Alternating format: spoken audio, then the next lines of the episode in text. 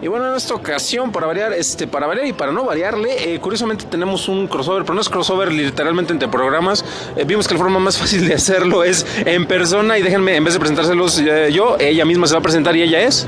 Edith Sánchez, aquí saliendo de ver Blade Runner, este, esto es audio, pero no vieron el gesto en el cual me, está dando el cue nada sutil de tú sigue. Pero bueno, rápidamente acabamos de ver la película y unas primeras impresiones que queremos platicar, porque esto sí, obviamente se va a, desglosar más, más eh, profundamente, yo creo que cada quien en sus respectivas esquinas, después de digerirlo. Pero de entrada, eh, ¿qué sensación te queda después de haber visto la, la película? Y bueno, ¿en qué formato la viste y si lo recomiendas en ese formato?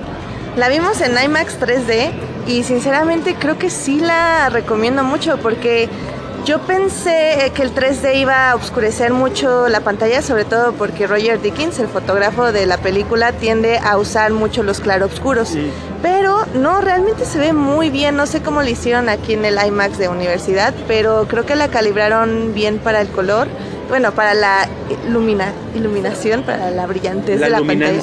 La iluminancia de la pantalla y la verdad se ve muy bien y el 3D que estábamos viendo que lo convirtieron a 3D se ve muy bien, le da mucha textura y profundidad a los planos que, que por ser Roger Dickens siempre tiende a aprovechar muy bien eso, la profundidad de, de lo que graba. Entonces está muy bien hecha en IMAX 3D.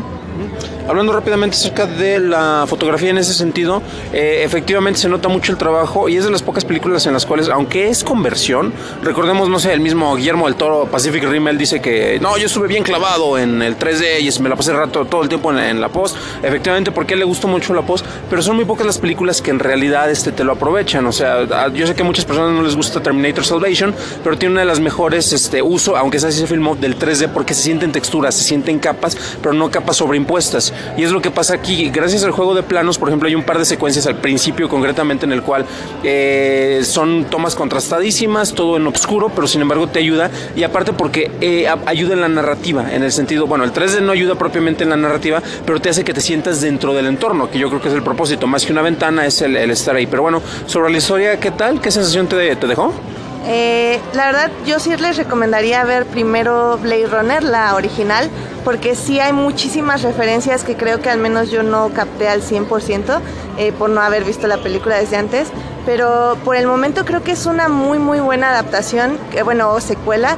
Creo que agarra muy bien el tono y el ambiente de la original eh, siento que el final me parece un poco sencillo, pero tendría como que digerirlo un poco más para saber en qué aspectos me pareció sencillo o fácil.